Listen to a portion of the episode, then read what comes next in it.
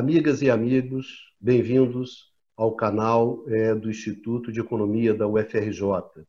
Meu nome é Ronaldo Bicalho e esse é o programa Conversas sobre o Mundo Contemporâneo. O tema de hoje da nossa mesa redonda é a China e a pandemia. Nós já conversamos nos programas anteriores sobre a pandemia na Europa, a pandemia nos Estados Unidos e na América do Sul e hoje nós vamos conversar sobre a pandemia na China. A China, onde a pandemia surgiu, a China que teve uma reação à pandemia bastante marcante, a China na qual há uma preocupação como vai ser a recuperação econômica da China, em função, evidentemente, da importância dessa recuperação é, para a economia mundial, e uma terceira questão, que quais são os impactos políticos internos né, da pandemia é, sobre a política chinesa. Então, esses são os temas que nós vamos discutir na nossa mesa redonda de hoje. Nessa mesa redonda, nós temos hoje o professor é, Eduardo Costa Pinto, o professor Luiz Carlos Prado e os professores Eduardo Baixa e Luma Manzatti. Essa é uma mesa coordenada por mim, Ronaldo Bicari. Para começar, então, a nossa, a nossa mesa redonda, né, eu gostaria de perguntar justamente ao Prado é, que falasse um pouco sobre essa reação da China à pandemia. Né? Como é que a, a, a pandemia desembarcou na China, como ela reagiu, enfim, para começar, então, essa nossa conversa. É, o Calho, interessante, só para começar a falar sobre China, é, nunca se pode exagerar é, o tamanho é, do país, da população e da economia. Hoje a China é a maior economia do mundo, com um PIB em termos de paridade de poder de compra de 25 trilhões de dólares, é o maior exportador mundial, exporta mais de 2 trilhões de dólares, é o maior importador mundial em todos os 1 trilhão e 700 bilhões de dólares e no meio dessa situação, o, essa doença uh, se aparece em dezembro de 2019 uh, na cidade de Wuhan, que é uma cidade, hoje, tem todos 10 milhões de habitantes, apesar desse tamanho, é, é a sétima cidade é, da China, mas é uma cidade grande grande porte, importante do ponto de vista industrial. A, a província onde fica a cidade Hubei é uma província também igualmente importante, mas se nós seguirmos aqui pela, pelo, pela, pela época em que surgiu, a comunicação das autoridades chinesas, a, a, a Organização eh, Mundial de Saúde, foi em 31 de dezembro, onde ela comunica que 41 pacientes estão com uma pneumonia misteriosa. E isso estava muito provavelmente conectada com esse, lá com o mercado de, de produtos do mar, de produtos marítimos de eh, Ronan. É, a, no dia 1 de janeiro, esse mercado é fechado. E no dia 7 de janeiro é identificada a primeira morte, é, ou reconhecida a primeira morte. É, desculpe, dia 7 de janeiro é identificado o, o tipo de coronavírus, é, que, o, cujo nome ainda não é o do Covid-19. E no dia 11 de janeiro é, surge ou é registrado a primeira morte. É, então, é, esse processo todo se deu numa velocidade gigantesca. Entre a primeira morte, 1 de janeiro, e a, situação é, atual, se passa três meses, né? Nós estamos falando, é, não mais do que isso. É, um pouquinho mais, na verdade, né? Nós estamos em janeiro, fevereiro, março, abril, é, final de abril, início de maio, onde nós estamos. Então, um período muito curto de tempo. No entanto, apesar de a China ter sido é, onde a epidemia surgiu, é, quando nós pegamos o resultado da situação chinesa hoje, a, a China registra hoje é, 4.633 mortes. É, um total de casos de 82 mil mortos, 82.887, ou seja, já muito menor do que o Brasil, que já tem quase 149 mil casos e, e mais de 10 mil mortes, e muito menos do que os Estados Unidos, que já tem 1 milhão e 341 mil casos e, e, e quase 80 mil mortos, 79.895. Ou seja, é, a China foi onde é, a epidemia surgiu, mas ela conseguiu conter na cidade e na província, é, conseguiu evitar que ela se espalhasse em grande quantidade para outras regiões e foi a primeira que conseguiu inverter ou pelo menos fazer com que a curva de contaminação ficasse plana.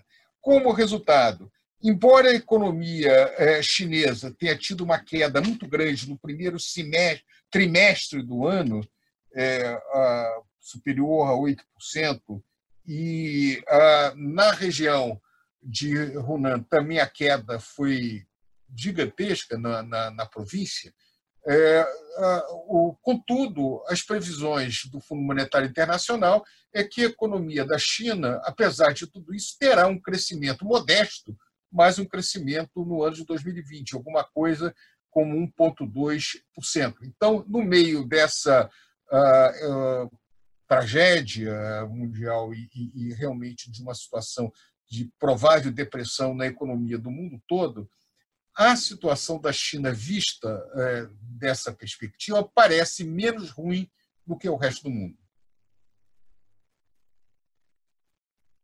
Sim.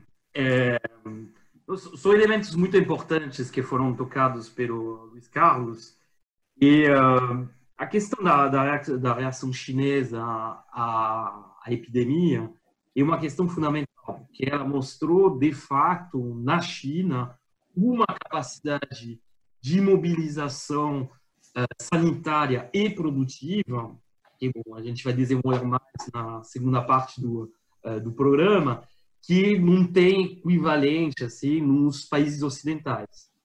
E na questão, por exemplo, da do controle social, eu acho que a gente tem uma a gente vê como a China consegue usar conseguiu usar ferramentas tecnológicas para exercer um controle social sobre uh, a população que já existia, mas que foi muito aprofundado nesse período, ao ponto que bom, a gente tem uh, os chineses uh, implementaram sistemas de geolocalização uh, identificado assim para cada indivíduo da população, ou seja, não ferramentas coletivas, ferramentas individualizadas para identificar os deslocamentos de cada indivíduo. o mesma... uso do WeChat, né? Eu achei importante chamar a atenção desse aplicativo que Isso. todo mundo tem na China. Quem já foi à China sabe que os chineses compram usando o WeChat. Esse é que, que, que vai ter um papel é, hum. fundamental de orientar o comportamento de cada cidadão, inclusive com a ameaça de suspender o funcionamento desse aplicativo que gera um problema gigantesco para qualquer chinês que tiver que, que não puder operar com ele dentro disso daí, que é muito peculiar da situação chinesa. Exatamente, Luiz Carlos. Isso, então, você tem tecnologias já preexistentes e o sistema de sistema de tracking eh, individual, por exemplo, é algo que no caso dos países ocidentais não é cria problemas a tal ponto que ferramentas parecidas que foram uh, propostas, por exemplo, na França, ou na Alemanha, ou uh, nos Estados Unidos, têm enfrentado, uh, assim, têm sido descartadas pelas autoridades, vamos dizer, pelas altas autoridades judiciárias, né? no caso da França, por exemplo, a, o Conselho Constitucional, a Corte Suprema, no caso dos Estados Unidos, porque foi visto como um elemento uh, que vai contra uh, a, liberdade, a liberdade individual. Tá? Então, no caso da China, a gente vê que uh, você tem essa capacidade do Estado de impor o uso dessas ferramentas, né, que já existiam, e tem ferramentas que, que foram desenvolvidas, que foram assim, implementadas no âmbito dessa da, da, da pandemia, tá? Por exemplo, os chips. Você tem sistema de chip que usa, que na verdade, bom, é, é fundido com, com as tecnologias pré-existentes que permitem identificar quem entra nos meios de transporte uh, coletivos, quem penetra uh, em, uh, em, tal tal estabelecimento comercial, o, o, com o motivo que caso a, o indivíduo seja contaminado anteriormente, possa ser identificado todas as pessoas que estiveram ao redor dessa pessoa. Só que em termos, vamos dizer, de controle social, é algo que pode criar certos problemas. Né? Uh, bom, então, nesse sentido, a gente vê que há uma, ao mesmo tempo, você tem, uma, você tem essas questões que podem criar problemas em termos de liberdade individuais, mas também que representam um salto do ponto de vista uh, das tecnologias da, da, informação, porque isso são informações que podem ser facilmente usadas né, de forma comercial, por exemplo.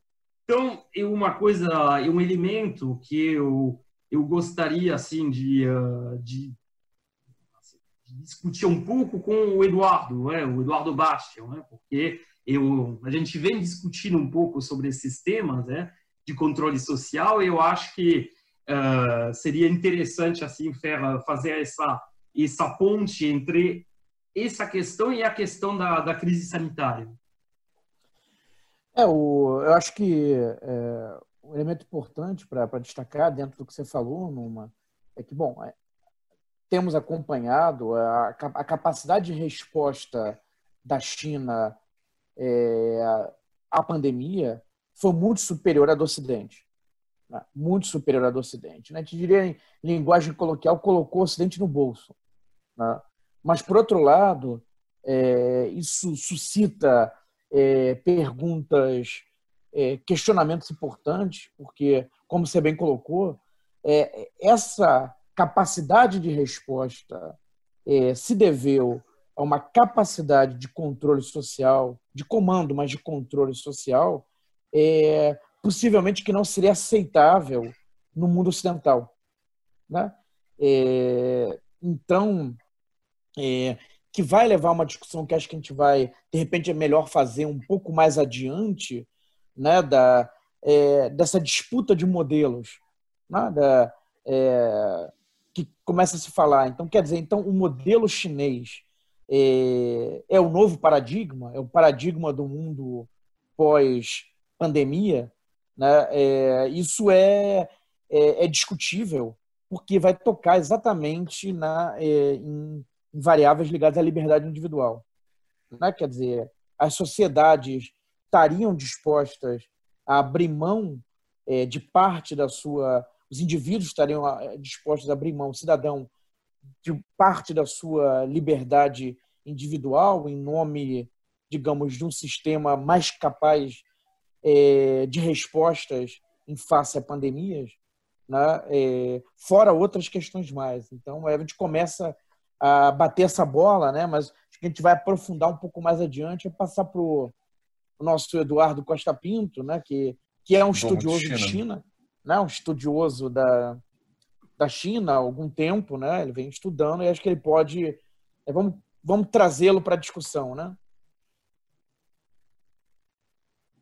Vamos lá. É, eu acho que, até antes da gente entrar nessa discussão de modelo ou não, acho que vocês apresentaram, acho que um ponto importante que é o seguinte: quais foram as estratégias da China? E eu, numa, a gente conversando até em off, numa apontou, é que tem toda uma discussão se a reação da China foi tão rápida assim, ou seja, tem um momento, inclusive, que a China não apresenta todas as informações, em certa medida, tenta segurar esse movimento, mas quando ela percebe que não tem como controlar, ela usa seus mecanismos estabelecidos. Esse mecanismo tem a ver com uma centralização maior e uma redução da questão individual, que já vinha acontecendo. Né? É, o atual presidente já tinha centralizado o poder nesse movimento de aumento da tensão entre China e Estados Unidos. Já tinha uma, uma, um, vamos dizer, o Estado chinês já estava ampliando esse tipo de controle social. Acho que na pandemia isso avança. Agora, na pandemia, na pandemia isso avança em qualquer sociedade. Depois a gente volta a discutir o modelo, ou seja, a redução dos direitos individuais tem que fazer parte da pandemia, porque você já imaginou se as pessoas quiserem ir à rua, evocando a ideia do direito individual para ir à rua. Então, assim, isso é um perigo gigantesco. Na verdade, você tem que sim estabelecer controles agora.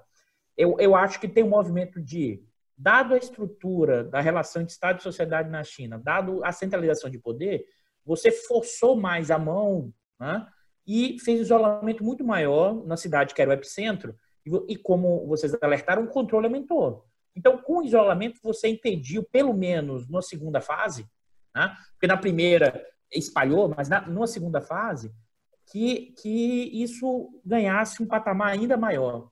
Né? E aí, nesse sentido, é evidente que, claro, é, as informações não chegam tão claramente no governo da China, mas, evidentemente, que você construiu infraestrutura hospitalar relativamente rápida. Né? Porque, e por que isso? Por quê? Porque, na verdade, a China já tinha uma estrutura, um, um setor de construção civil que já vinha trabalhando com essa lógica e construir prédios muito rápido. Então, você adaptou relativamente rápido e mais. Acho que é importante. As condições materiais estavam na China, ou seja, as, as indústrias de, de equipamentos. Tanto é que todo mundo vai à China para comprar equipamentos para trazer para os seus países. Então, você tinha condições materiais que, em certa medida, como você, centraliza, você, tem uma centralização de comando de poder ali, que permitiu, tá, me parece, uma saída mais rápida do que outros países. Só queria fazer uma observação, Eduardo, antes da, da gente prosseguir. É, há toda uma, uma discussão, uma reflexão que tem que ser feita é, entre né, o, o, direito individual e a liberdade individual e o coletivo, né, o impacto social é, das, das atitudes individuais. Né?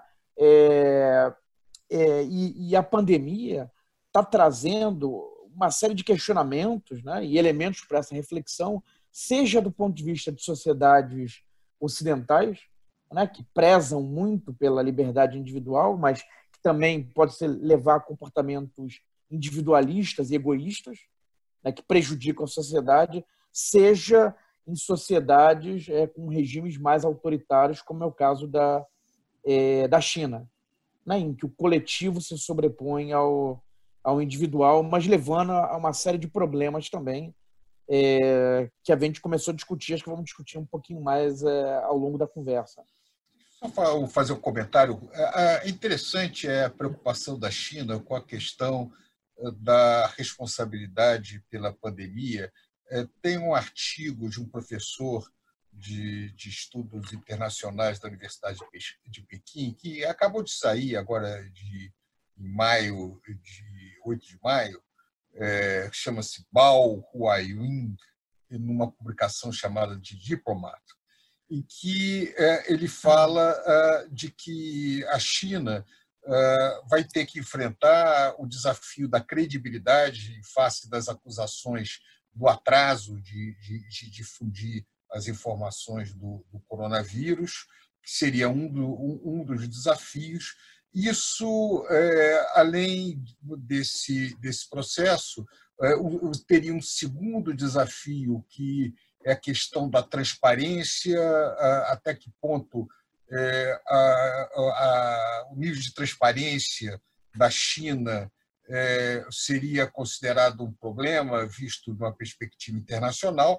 Claro, o, o terceiro problema é, são as consequências para as relações internacionais é, da China, inclusive com o processo de, é, é, da redução das cadeias globais de suprimento. Algumas empresas que alegam que vão retirar parte da sua produção da China em consequência é, desse, das, da crise gerada pela, pela pandemia.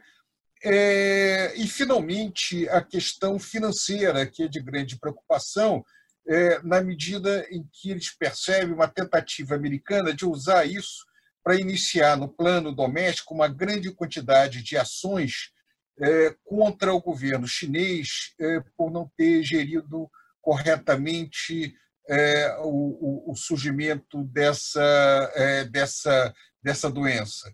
É, a, tem um, ele, inclusive, fala de um think tank britânico chamado Henry Jackson Society, que estima que o G7 é, teria perdido pelo menos 4 trilhões de dólares devido à negligência do governo chinês. Ele coloca isso como que nada disso seria verdadeiro, mas seria um instrumento de guerra contra a China. Então, ela apresenta como muito preocupado de, de, de usar esse fenômeno como um avanço de guerra comercial e diplomática contra a China. Fala. Posso fazer, fazer um comentário, Eduardo? Vai, pode falar. É, pode falar, o, não, Eu queria chamar a atenção uma coisa. Tem uma disputa de narrativas. Né? Uma disputa de narrativas que está em curso. Né? Da, é, seja do governo chinês é, enaltecendo o seu modelo, a sua capacidade de resposta é, e rebatendo acusações que vêm da imprensa ocidental, né, em particular dos Estados Unidos, e dos Estados Unidos de, enfim, desacreditar os números, os números que vêm da China e questionar, responsabilizar os chineses pela, é, pela pandemia. Agora, dentro disso, é uma verdade, a gente, é, em princípio, tem menos condições é, na questão da credibilidade dos dados, né, de, é, há, há, uma série de questões de pontos de interrogação em relação a, a, aos dados chineses, porque há um controle, né? Como não tem imprensa livre, você tem uma capacidade de reter melhor o que é que passa, o que é que sai, então, para o é, pro, pro, pro, pro Ocidente, né? do, que, do que aconteceu lá. Então, enfim, por que, que eles fariam isso? Bom, porque eles podem, e se exatamente tem uma disputa é, de narrativas, há uma, uma China é, mais assertiva no campo internacional, emergindo como uma potência para competir com os Estados Unidos, não é do interesse da, das autoridades chinesas é, que é, é, imagens que possam ferir a, a, a, reputação da China internacionalmente, que isso chegue a, a, ao público ocidental. Então, é possível que, que isso tenha ocorrido. Agora, naturalmente, a gente não sabe. Né? A gente não sabe. De todo modo, é, é, dentro do que a gente tem, a capacidade de resposta da China foi muito vigorosa. Né? E não é de estranhar com, com, a capacidade do Estado chinês né, é, de fazer política que tenha sido é, por aí, pelo menos parcialmente por aí. Fala, Dudu, você tinha um ponto aí que você ia levantar. Não, não. É... Eu, ia, eu ia só perguntar essa estimativa que esse, que esse analista fez de quanto não ter passado a informação gerou uma perda de muitos bilhões para a OCDE. Para... Eu, eu costumo pensar o seguinte: esse tipo de modelo é o maior chute da história, esse tipo de estimativa. Não, eu não tenho dúvida. Eu, eu, eu, acho que a questão que está por trás já havia uma guerra comercial antes. É, isso não é, com pandemia ou sem pandemia, você já tinha uma reação americana no sentido de tentar conter a, a projeção do poder econômico chinês. Claro que com a pandemia e com a depressão mundial, é, isso deve se acirrar. Né? Eu não estou aí nem dizendo que qualquer narrativa está certa ou errada. Eu concordo com, com Baixa no sentido que nós não temos como, como saber, inclusive que não é a nossa praia, nós não somos epidemiologistas. Mas é, eu não tenho dúvida de que é, o, o, o conflito é, comercial entre Estados Unidos e China é, vai se acirrar é, como resultado dessa pandemia. E acho que isso, independente do governo, eu acho que se o, o, mesmo que o Trump perca as eleições, essa relação um pouco estremecida e difícil entre Estados Unidos e a China, de amor e de ódio, né, porque eles são grandes parceiros comerciais, mas também são adversários, as duas maiores economias do mundo correndo aí pescoço a pescoço e, e é, militarmente os Estados Unidos é muito mais poderoso que a China, mas o poder militar da China vem crescendo muito rapidamente também. Então esse é o cenário do século XXI de disputa de hegemonia, não tenho dúvida. Agora uma coisa, discussão, antes de entrar fala, na discussão fala, da, da disputa da hegemonia, acho que é importante a gente voltar um pouquinho antes, porque a gente já está pensando no efeito pós-pandemia na discussão política e geopolítica. Acho que a gente precisa. Vou apresentar aqui um pouco rápido do que foi os efeitos da pandemia na economia chinesa. Então, ela já está saindo, mas ela não saiu plenamente. Então, a economia chinesa, no primeiro trimestre, é, foi 6,8% de queda do PIB. Tá? É, se você olhar pela composição do PIB, as vendas no varejo, que por causa do confinamento, caiu quase 20%. a produção industrial caiu 8%, tá? e, a, e a produção agropecuária aumentou 3%. Então, necessariamente, você manteve a questão agropecuária, é, a questão da produção, porque, inclusive, com o confinamento, você tem que manter a produção de alimentos. Aqui tem um ponto que a China, já no quarto trimestre, já no quarto mês do, desse ano, já mostrou índice de recuperação, mas ainda não mostrou um padrão anterior, por quê? Porque o consumo no varejo ainda não voltou ao, ao patamar anterior da crise. Acho que esse é um elemento importante. É evidente que a China está na frente de todo mundo, se você pensar, porque agora você está vivendo ciclos de pandemia né, em temporalidades diferentes, os Estados Unidos está no epicentro. Então, nesse momento, os Estados Unidos tem que se voltar muito mais para dentro do que para a disputa externa. Claro, quando ele sair da pandemia, ele vai acelerar a disputa. Mas nesse momento, o que você tem é uma China que ela se recupera, tá? Ela não consegue ainda avançar muito nos investimentos. Observe, porque você ainda tem uma questão do rebote que pode dar, ou seja, do segundo movimento que pode acontecer do vírus. Então, não tem ainda, você não consegue ainda avançar fortemente no investimento, porque esse deve ser o, o, a lógica da China para reativar a economia para um patamar anterior. Mas você não consegue ainda. Então, tem uma, tem uma calibragem dessa dinâmica que, por exemplo, a China ela, essa recuperou, mas não recuperou no patamar ainda anterior da crise, e que isso é importante para a gente pensar os efeitos para frente. Eu acho que essa parte econômica é importante para a gente pensar o que vai ser essa disputa geopolítica ou como isso reflete nas relações de poder interna entre o, o Estado, o partido chinês e a sociedade chinesa. Inclusive que na é. China, com 1 bilhão e 300 milhões de pessoas e com um número de contaminados tão pequeno, ela ainda está muito vulnerável ao segunda ou terceira onda. É, qualquer erro que ela cometa, rapidamente você pode ter um ressurgimento lá da, da, da pandemia em território chinês. Né? Isso tudo que parece, pelo que você está falando, não é, não, é, não é Pinto? É. Fala baixa. Não, não, fala, fala. Tranquilo. Não, é que o que é importante é o seguinte: no, no auge dessa, dessa desaceleração do PIB do primeiro trimestre de 6,8, isso tem um impacto gigantesco na economia mundial. Né? Porque a China passou a ser o grande demandador de commodities das mais diversas, mineral, alimentos, petróleo. Né? O interessante notar que as importações de algumas commodities continuaram relativamente altas, por exemplo, alimentos. Isso reflete, inclusive, no Brasil. A gente está conseguindo, a gente está, nesse momento, tendo uma super safra de soja e a gente está conseguindo exportar para a China, basicamente. Inclusive, a própria importação, a exportação de petróleo brasileira não caiu pelo efeito China, ainda. Né? Então, assim, é, são, são elementos que são importantes para entender essa desaceleração afeta, afetou fortemente e afetou principalmente a questão dos preços. Queda de preço é, do petróleo tem um componente que é a queda da demanda chinesa, minerais e vários diversos produtos. O que já, dado o efeito de, da característica específica dessa crise, a questão alimentar, das necessidades básicas, não caiu tanto o preço como nos outros processos e afetando de forma diferente vários países nessa dinâmica.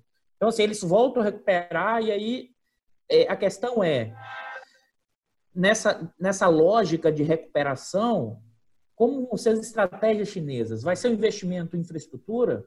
Tá? E se vai, quando? Vai ser saída, ah, o avanço para a infraestrutura na Rota da Seda, ou seja, a saída de capitais ainda maior tá? para a Ásia Central? Ok? E, e acho que é um ponto, Prado, que você levantou, não é tão trivial a saída dessas grandes empresas da China, porque a China hoje funciona como um duplo elemento. Como assim? Ela é fonte de é, local de produção relativamente barato, né? mas ao mesmo tempo também é onde tem um mercado consumidor mais dinâmico. Então, se grandes empresas saem dali, a China pode, pode sim cobrar tarifas né? na, na, volta do substituí-las. Então, é. não é é, é, assim, é, é, uma dinâmica mais complexa nesse processo. É, é interessante Agora, você está falando. Eu, eu queria.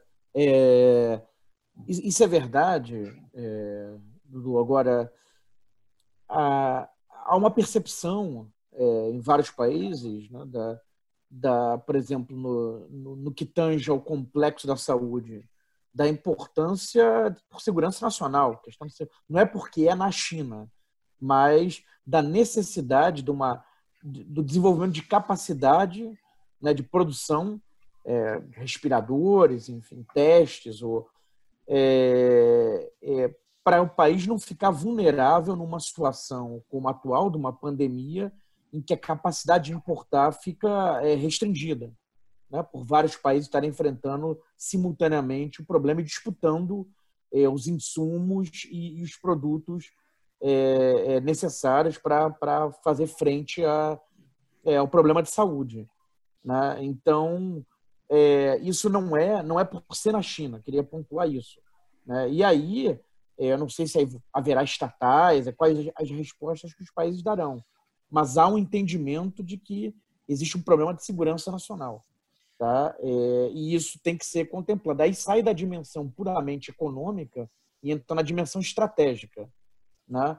É, tem uma, uma matéria é, sobre o movimento do Japão, uma preocupação do Japão, por exemplo, em, em desenvolver essa capacidade, tá? para estar menos exposto, é, exposto futuramente.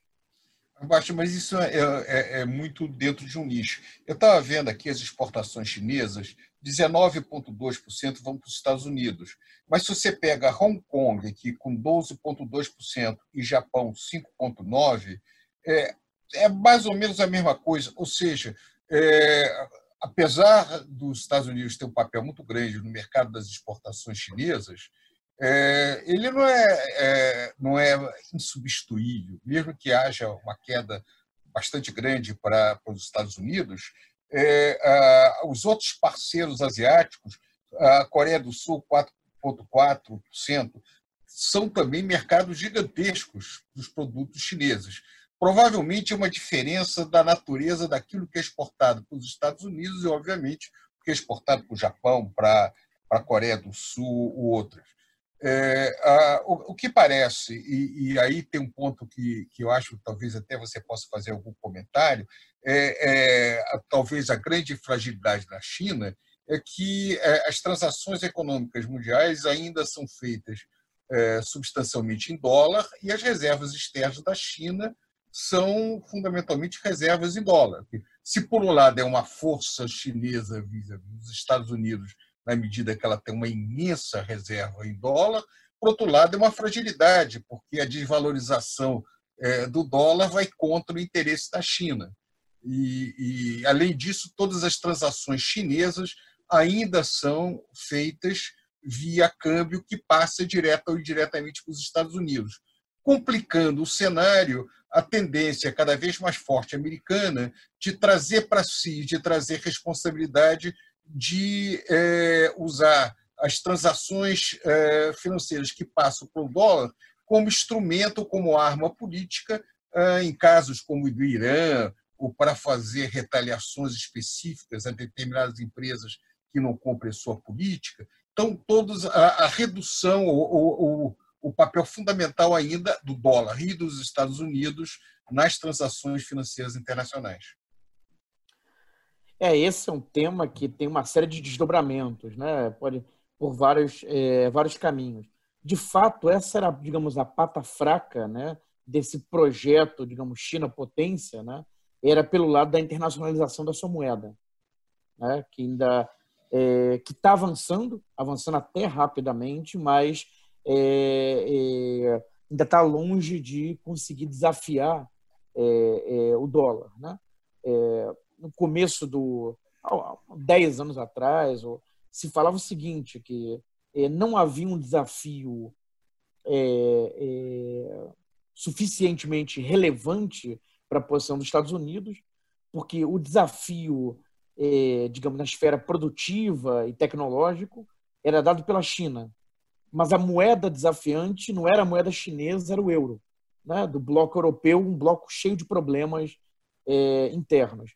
E o desafio militar talvez fosse sino-russo, mas também longe de conseguir atingir o, o, a, a, vamos, a, a escala né, do, dos Estados Unidos, o patamar do, dos Estados Unidos. Agora, a China está se movimentando né, no sentido da internacionalização da, da sua moeda. Houve agora, né, é uma coisa que está fresquinha, né, é, saiu do forno, né, essa questão da moeda digital. É, que a gente deve voltar a esse tema talvez até com uma discussão mais focada nele em próximas conversas. Tá? Ainda também temos que entender melhor esse, esse movimento. Agora, é uma, é, moeda, é uma, é, é uma sinalização moeda, importante. Que é uma moeda digital bancada pela autoridade monetária chinesa. Pela autoridade monetária chinesa, exatamente. Então, não tem nada a ver com essas outras moedas uh, uh, que, uh, que estão circulando na economia Exatamente. É, é, é, uma outra, é, uma, é uma outra é. coisa, né? É, é. Está super recente e, enfim, acho que isso vai dar muito pano para manga, né? enfim, acho que são, são esses elementos. Agora, do ponto de vista internacional, a gente tinha uma questão interessante para quem está na periferia, né? Que era um peso crescente da China do ponto de vista dos, dos é, da dimensão, na dimensão comercial, mas os Estados Unidos ainda, é, dos movimentos cíclicos, né, do ponto de vista do comércio exterior, é, pelo lado da esfera produtiva, mas os Estados Unidos ainda tendo esse papel preponderante do ponto de vista dos ciclos financeiros, né, posto que a taxa de juro dos Estados Unidos e o título é, de dívida pública do Tesouro Americano é, sendo ainda as âncoras do, do sistema financeiro internacional. Eu gostaria de, olha só, é, eu gostaria de colocar a seguinte questão na mesa, é, que na verdade é um desdobramento dessas duas dessas coisas que vocês estão comentando. É, qual seria é, o impacto político da pandemia na política interna chinesa, em primeiro lugar? Né? Nós conversamos sobre isso no caso europeu, qual seria o impacto né, da, da, pandemia, qual seria o impacto político da pandemia na Europa, nos Estados Unidos, na América Latina. Então, eu queria colocar essa questão para vocês também aqui, é, repetindo um pouco o mesmo tema, quer dizer, uh, o que, que, se espera que vai acontecer em termos políticos na China a partir da pandemia? Numa, quer começar? Vamos chamar o Numa. Numa, Numa para, para de se esconder, Numa. Vem pro jogo, não, Numa. Eu, antes, de, fazer a transição para a questão política e para responder a pergunta do Galho, eu queria fazer só algumas observações sobre as questões econômicas e justamente bom, encerrar com uh, o elemento que já, já vai na direção da, da dimensão política.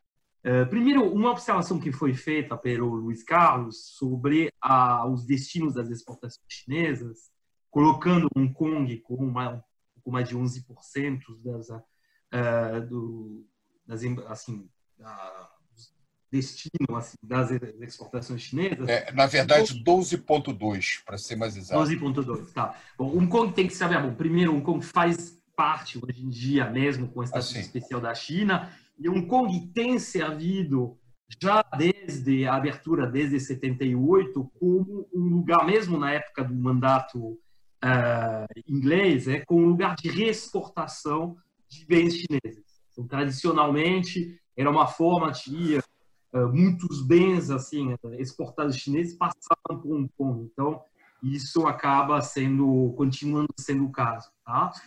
Uma outra observação ligada a esses dados interessantes trazidos pelo, uh, pelo Luiz Carlos é o fato que a China hoje, e aí faz uma conexão com a intervenção do Eduardo, uh, Costa Pinto, e a questão justamente da, uh, vamos dizer, das, da posição das, da China nas cadeias globais de valor.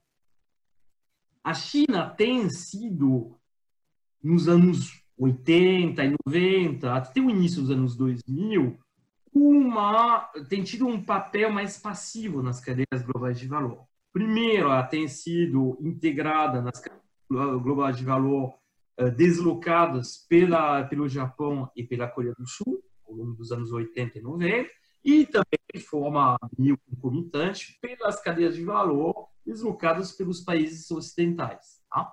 Então, de fato, eu, uh, aproveitando a sua uh, uma mão de obra barata, uma capacidade de mobilização dessa mão de obra, uma infraestrutura também que melhorou muito rapidamente, que permitiu também responder aos desafios logísticos que representa uma cadeia global de valor, porque, no final das contas, se você não tem a capacidade logística de uh, tratar assim, a, a produção de bens intermediários, você não se integra nas cadeias globais de valor, que tem sido justamente um dos problemas, entre outros, da, da América do Sul. Né? Bom, uh, a China, e aí temos, bom, depois acho que eu passarei a palavra um pouco ao nosso Eduardo Costa Pinto, China tem se tornado cada vez mais protagonista das próprias cadeias globais de valor que ela organiza no espaço asiático. Inclusive, o Eduardo Costa Pinto já foi responsável no IPEA de estudos sobre essa reorganização, assim, assim é, em volta da China, de uma parte das cadeias globais de valor. Então, números, por exemplo, envolvendo os países asiáticos, tem muito a ver com esse comércio de bens intermediários, peças, componentes, etc. Tá? Então, isso é uma primeira observação. A segunda observação que eu faria, também um bom, uh, em relação à intervenção do, do Eduardo Costa Pinto, é a questão da uh, recuperação da, da, economia chinesa. E aí tem umas observações, eu acho que queria enfatizar isso, que já foram feitas pelo Eduardo, mas eu acho que dá para uh, assim dá para ir ainda mais nessa direção, dizendo que a China temos uma ideia da reação da China e vai e já está adotando a China à frente à crise através da relação que ela teve depois da crise uh, financeira global de 2008, 2009. De fato, como uh, já foi apontado, uh, a China tem um mercado interno hoje que permite a ela e tem uma capacidade e uma vontade de, de intervenção do Estado que permite a ela ter uma uh, planos de de estímulo à demanda que não tem assim, não são tão dependentes da questão das exportações, via gasto público, via o, uh, gas, o uh, transferências de consumo e portanto estímulo ao consumo via o gasto induzido pelo consumo, assim, o gasto, o investimento induzido pelo, pelo, uh, pelo consumo, ou seja, você tem das grandes fontes de demanda agregada, a China tem um controle sobre uh, uma parte significativa, tá? Mais ainda do que os países ocidentais. Bom, os Estados Unidos seria outro país que tem essa capacidade. O problema é depois a vontade política de fazer. A gente já conversou um pouco sobre isso justamente no programa sobre os Estados Unidos. Então, isso é um elemento importante. A China tem essa capacidade e vai fazer. Você vai ter uma recuperação. De fato, as projeções anunciadas são difíceis via uh, assim, ter como certas, mas é muito provável que você acabe tendo um crescimento da economia chinesa ou entre 3% e 4% nesse ano, o que é apontado. Tá? O que, obviamente, não vai acontecer nos países ocidentais. Não, você está prevendo é, tão mais porque as projeções internacionais estão falando de 1,2. Nenhuma delas chega a 2 você está sendo, então, bem mais otimista do que essas projeções que estão aí na, na praça. Assim, eu tenho as projeções do governo chinês são sempre para a economia chinesa são sempre bastante confiáveis no final das contas, porque a economia chinesa tem tanta especificidade e em particular uma capacidade, vamos dizer, de planejamento da economia por conta e aí que eu vou fazer a transição com a questão política e jogar a bola para o nosso Eduardo Costa Pinto, por conta justamente desse controle parcial total sobre a produção. Não somente sobre o gasto, mas também sobre a produção. Tá? Você, no caso da China, tem assim uma parte significativa da produção que é realiza, realizada por empresas que são na sua e parcial ou totalmente públicas, que sejam empresas de propriedade do Estado uh, central ou de uh, municipalidades. Algumas das grandes multinacionais chinesas hoje são propriedade de, de municipalidade, de municípios chineses. Você tem essa capacidade, de fato, de uh, assim, ter uma, uh, como poderia dizer, uma regulação da economia que é muito centralizada. Em, em sentido, tendo um sistema meio híbrido entre o capitalismo e uma economia planejada, o que a gente chamava de economias mistas, né, no tempo, nos velhos tempos do sistema, do estudo de sistemas econômicos comparados. Né? E nesse sentido, é aí a conexão com a política, eu vou deixar o Eduardo Costa Pinto falar, né? É, eu acho que justamente nesse modelo chinês a gente vê uma capacidade de mobilização que é devida a um, um Estado central e um Estado central que, no fundo, até hoje, privilegia mais uh, o valor de uso do que o valor de troca. E nesse sentido, que tem uma capacidade, justamente, de deixar de lado as questões de valor de troca, tem uma capacidade de não ser influenciado por lobby, por grupos de interesses ligados a o, uh, vamos dizer, uh, ao empresariado, por exemplo, né? ou uh, aos stockholders, né? os acionistas, por exemplo, também os bancos, porque simplesmente o Estado chinês é dono do sistema bancário, é dono de parte do sistema produtivo e não tem, portanto, pensa a questão econômica como integrada dentro de objetivos societais. Depois, sobre a questão desses objetivos, pode ter muita conversa, muita discussão, mas temos visto, como vimos no, no, assim, no programa passado, que os Estados Unidos, por exemplo, perderam essa capacidade de definir um objetivo societal e de adaptar as condições econômicas, assim, a atuação econômica do Estado para atingir esse objetivo. Lá não tem objetivo, não está muito claro, vai um pouco em todos os lados, e a capacidade de mobilização, tanto em termos produtivo quanto em termos sanitário, tem se mostrado muito fácil. Bom, deixa o Eduardo. Vou fazer um, um adendo numa muito rápido antes de passar para o Dudu Costa Pinto. É, eu usei o termo comando né, na, na minha fala, capacidade uhum. de comando, mas eu acho que se fica meio vago, melhor colocar, até a partir da tua fala, é, isso como capacidade de planejamento e mobilização. Né? É, eu não acho que a China seja mais uma economia de comando, ou seja, ela não é mais Exatamente. o um Exatamente, modelo é. da economia soviética. É isso, é, é. Ela é uma economia de, de, de, mercado. É isso, é. além de ser vago, além de é. ser vago, é impreciso. Então, quer claro. dizer, ela retém uma alta capacidade de planejamento e mobilização. Né? E acho que isso queria fazer essa até correção das minhas falas anteriores, né? E pontuar isso, que é um desdobramento da fala do, do Numa. Acho que ele colocou muito bem. Só queria fazer um comentário que não é tão esse debate não é tão claro assim, não está tão fechado no debate do que é a China em termos teóricos. Então assim, não não tem toda uma discussão que a gente não vai entrar aqui se a China é uma economia ainda é socialista, é, não, é e mais, se por exemplo ali Jabor tem feito isso, se é um novo isso. modo de se é um novo modo de produção híbrido, se é uma discussão estatal. Eu não vou entrar nessa discussão, Sim. mas é importante a gente deixar Tem também pra... o, tem um artigo 2016 do Barry Naughton que é um sinólogo americano que também entra nessa discussão aí com uma outra perspectiva da, do Elias. É, tem um debate grande rolando sobre isso, né? Ou seja, não é tão não é tão claro que está definido é, é, comunismo, capitalismo, comando, ou seja, tem um debate. É, mas acho que comando não é, é, é melhor, enfim, é não, exatamente não. pelas pelas contradições, pelas desculpa, pelas controvérsias né? Tem que ter um certo cuidado, né? Na verdade, existe toda uma interpretação, um debate teórico sobre esse ponto. Mas é, não é o foco aqui, senão a gente fica. Claro, claro. Senão a gente vai entrar em isso. Eu, eu debate enfadonho. eu queria pegar o gancho que o Numa fez, que é o seguinte, e a pergunta do Bicalho. O Bicalho perguntou muito diretamente: qual é o efeito da pandemia para a questão da política interna?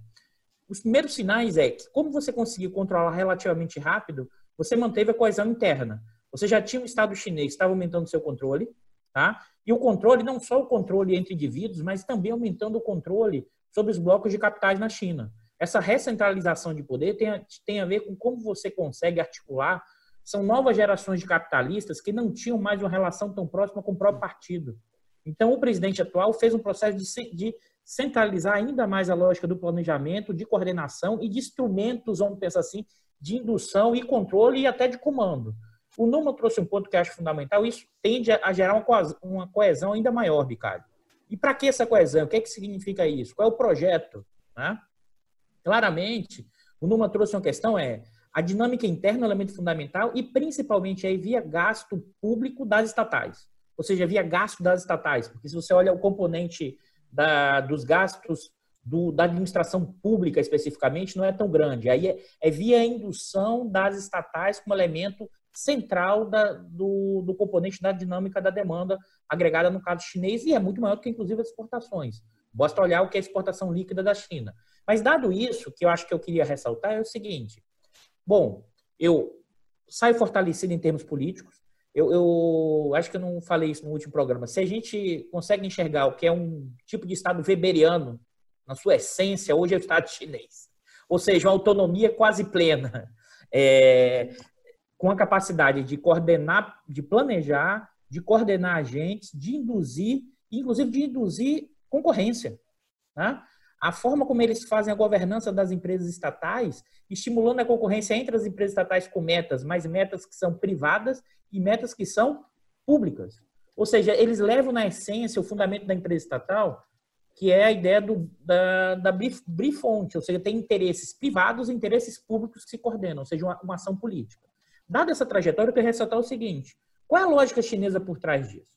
Eu vou ressaltar um evento que é o Grande Compromisso de 1991. Ali, quando o pau estava quebrando entre é, Deng Xiaoping e as várias correntes chinesas, eles fizeram um acordo para 100 anos. O acordo dele é para 100 anos de unificação. Para quê? Para tornar a China a potência que foi no passado. Isso implica, dentro da geopolítica, ou seja, unifica para dentro e vai para fora. E vai para fora como?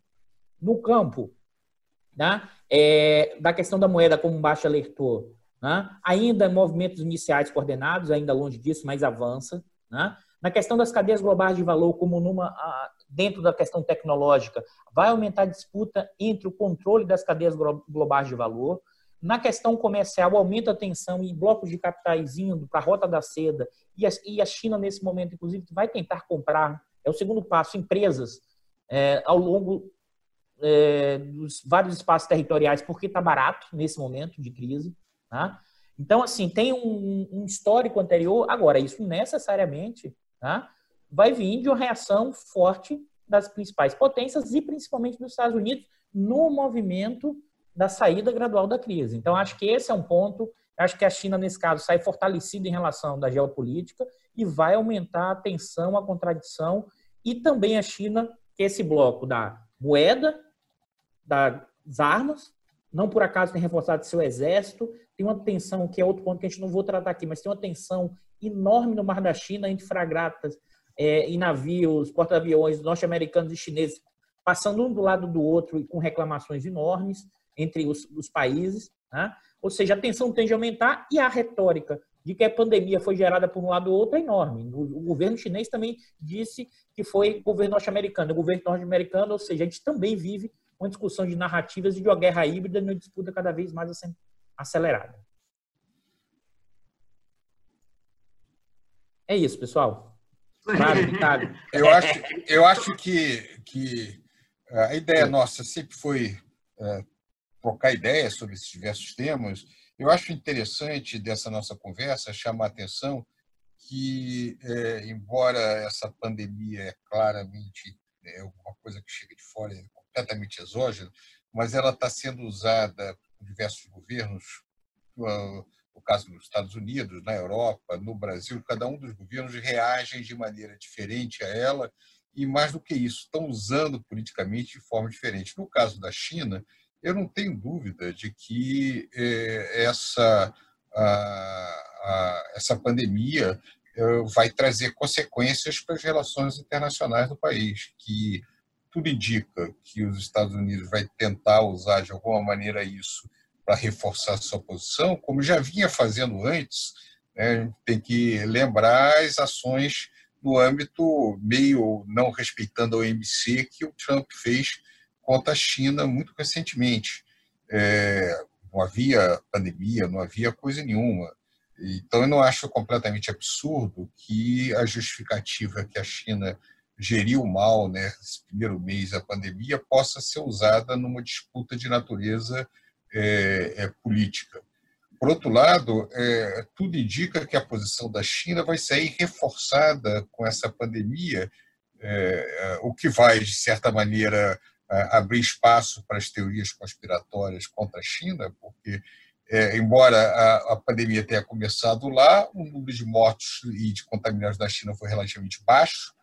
É, ela, diferente dos Estados Unidos e da Europa, vai sair é, crescendo, pouco, tudo bem, mas crescendo, e é, a sua posição uh, relativa se reforça e enfraquece é, alguns dos seus principais adversários dentro, dentro dessa esfera.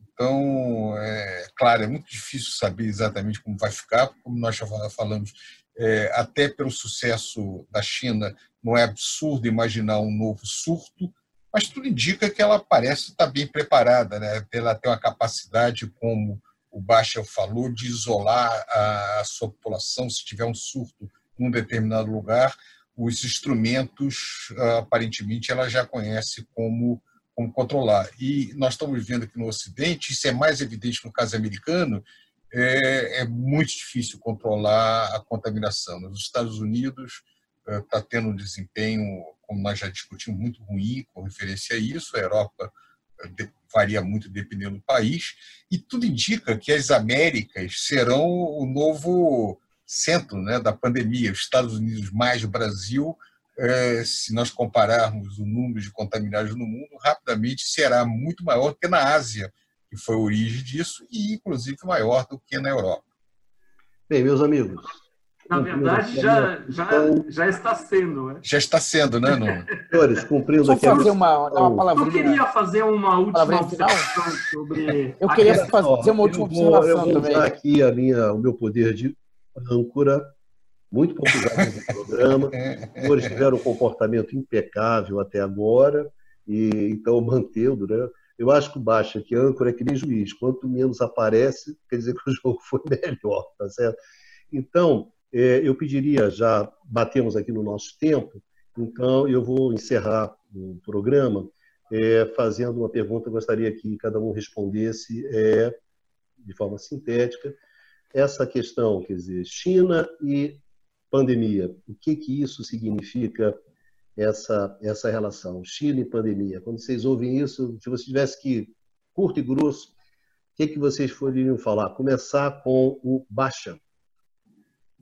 China, você que é um é bom, vou falar bem Baixa. Na outra também fazer uma é, acho que a China, pelo menos no curto prazo, sai fortalecida, tá? seja do ponto de vista interno, seja do ponto de vista é, externa, internacional, tá? internamente, porque consegue ampliar o seu controle social, tá? É, pela autoridade chinesa consegue ampliar o controle social pelas razões que o Numa apontou no começo né, do, do programa, é, e também aí pelas razões que o Costa Pinto apontou, também aumenta a sua capacidade, tem uma recentralização né, do, é, da, nas estatais, enfim, a capacidade de ação é, do ponto de vista da, da estrutura produtiva do, da autoridade chinesa. E externamente, no aspecto do, do soft power. Né? É, a resposta chinesa à pandemia foi muito mais exitosa, vigorosa do que, em particular, a norte-americana. Né? É, e a China está tendo uma atitude é, generosa, digamos, auxiliando os países, é, é, com a Itália, né, aconteceu isso, enquanto os Estados Unidos é, não tiveram é, não tiveram nenhuma iniciativa no sentido de uma resposta global à crise, ou, enfim, de uma, uma atitude mais é, altruísta também, inclusive com episódios, como a gente comentou no programa da semana passada, né, de desgaste, né, de reter é, respiradores de outros países, enfim. Então, é, a China sai fortalecida, pelo menos no curto prazo, com vista da, é, da, da, exposição do seu modelo, né, é, na capacidade de resposta à crise, é, e do ponto de vista é, de soft power, né, na, é, na sua atitude em relação a, ao, ao resto do mundo. Numa, China e pandemia. É, bom, eu complementaria justamente as, as observações do, do Eduardo, é, que o Eduardo fez. De fato, a pandemia, bom, a gente já falou de muitas questões, mas ponto de vista geopolítico, a pandemia pode uh, representar, e provavelmente vai representar uma afirmação ainda maior geoeconômica, geopolítica da, da China. Simplesmente porque a China está oferecendo uh, apoio a muitos países uh, do ponto de vista das, uh, dos equipamentos sanitários. Né? Mais de 110 países estão recebendo ajuda sanitária chinesa. Ela tem essa capacidade e tem essa vontade de fazê-lo. A China tem oferecido já nos últimos, nas últimas duas décadas, mais ainda na última década, muitos, muitas capacidades de financiamento, particularmente em regiões onde essas capacidades de financiamento não eram disponibilizadas pelos países ocidentais. Um exemplo paradigmático de e a África subsaariana, por exemplo, onde hoje em dia a China se tornou de longe o maior investidor. E essa posição da China vai ser, vai se reforçar mais ainda. Então, se a gente for pensar na relação, assim, nesse balanço de poder eh, geopolítico e geoeconômico entre Estados Unidos de um lado e China do outro, tanto em termos de atitude quanto em termos de disponibilização de uh, meios financeiros, financiamentos e de, uh, no caso atual da, no âmbito da, da pandemia, de equipamentos médicos, a China assumiu o protagonismo ao nível internacional, enquanto os Estados Unidos, pelo contrário, não têm demonstrado, como foi já falado pelo Eduardo, nenhum tipo de uh, capacidade assim de ajudar o resto do mundo. Perderam por nenhuma iniciativa, né? Não teve exatamente, iniciativa. Exatamente. Perderam completamente esse lado. Fora o fato que, vamos dizer assim, do ponto de vista do soft power, a atitude uh, americana com essa uh, essa é, fisco dos, uh, de equipamentos médicos, com as afirmações, vamos dizer, às vezes uh, duvidosas do, uh, do presidente Trump e com claramente uma volta a um isolacionismo, tem demonstrado que os Estados Unidos estão perdendo tem, também termos, vamos dizer, de projeção simbólica. Então, perda de projeção simbólica, perda de projeção produtiva, perda de projeção, vamos dizer, eh, na ajuda internacional, isso é muito. Mas ainda sobra a parte financeira e a parte militar. E aí, bom, mesmo se a China está se reforçando nessas áreas. Bicalho, você está no mudo. Dudu Costa Pinto, China pandemia? Eu vou usar um jargão que ninguém aguenta mais ouvir, mas os chineses aproveitam isso como ninguém. Crise com Só uma coisa, Numa deixou o bicalho sem fala, hein? Vamos lá. É um jargão que ninguém aguenta escutar, mas os chineses fazem como ninguém, que é a crise como oportunidade. E oportunidade para que a China venha adotado esse processo? Para seguir na trajetória em curso que ela já vinha fazendo. Primeiro, o atual presidente já vivia um movimento de centralização interna, tá? numa trajetória de reforçar as estruturas estatais e de maior coordenação. Então, a pandemia serve como oportunidade para concentrar, centralizar e aumentar a legitimidade desse movimento que o presidente já vinha fazendo. O segundo movimento, que é o movimento para fora, né, também como oportunidade, por quê? Como já foi bem alertado. Ou seja, ele aparece como um país importante na governança internacional, reforçando a ideia dos organismos internacionais, enquanto o Trump está em outra direção ao mesmo tempo reforçando posições econômicas, políticas e, e sociais. Ou seja, é, pandemia, Covid, pandemia e China significa o seguinte: olha, uma oportunidade para acelerar a trajetória em curso que ela já tinha, de reforçar as questões internas e avançar nas questões externas da geopolítica, pelo lado das cadeias globais, que tem a ver com a questão tecnológica, pela questão da governança internacional e pela discussão da Rota da Seda que integra essa questão dos investimentos. Luiz Carlos Delobe Prado, nosso decano. Pandemia. Vamos lá. Luiz. Bem, eu, eu vejo a situação, a relação das duas, da China e pandemia, duas direções distintas. Por um lado, é um resultado econômico e geopolítico muito positivo, como já foi relatado é, pelo Pinto, pelo Baixa, pelo Numa, e, por outro lado, é, uma demonstração de capacidade de controle social que nenhum outro país do mundo tem, que é uma dimensão preocupante é, nesse mundo onde os instrumentos de controle social via é, a internet, via todas essas formas de aplicativos, vem crescendo de uma maneira é, muito grande. Então, nós, por um lado, na China, é, o governo chinês tem um controle de seus cidadãos é, gigantesco, é, enquanto no Ocidente as grandes empresas é, detetoras desses dados têm igualmente um controle muito grande, é, ou pelo menos uma capacidade de influenciar muito grande os cidadãos é, do mundo. Isso é uma dimensão que, obviamente, não foi nosso objeto discutir aqui, mas uma das consequências também da pandemia é levantar preocupações com, com a questão do controle social. Eu quero até que no futuro nós possamos fazer um programa de discussão sobre isso daí. Mas, no momento, é isso. O positivo é a capacidade de resposta econômica que a China teve e o negativo é o controle social e ameaças às liberdades individuais, que é um valor, uh, pelo menos desde a Revolução Francesa, nós prezamos muito uh, no mundo ocidental. Isso aí. Bem, aos amigos e às amigas que nos acompanharam até aqui, muito obrigado. Muito obrigado ao Luiz Carlos Prado, Eduardo Costa Pinto e o Eduardo Baixa e ao Numa Mazati por por ter participado dessa, dessa nossa mesa redonda. E nós nos encontramos na próxima semana num novo programa Conversas sobre o Mundo Contemporâneo. Se cuidem, vamos em frente e, como diz a minha velha mãe, do alto dos seus 90 anos, nós nos encontraremos lá na frente, se Deus quiser. Senhores, um abraço.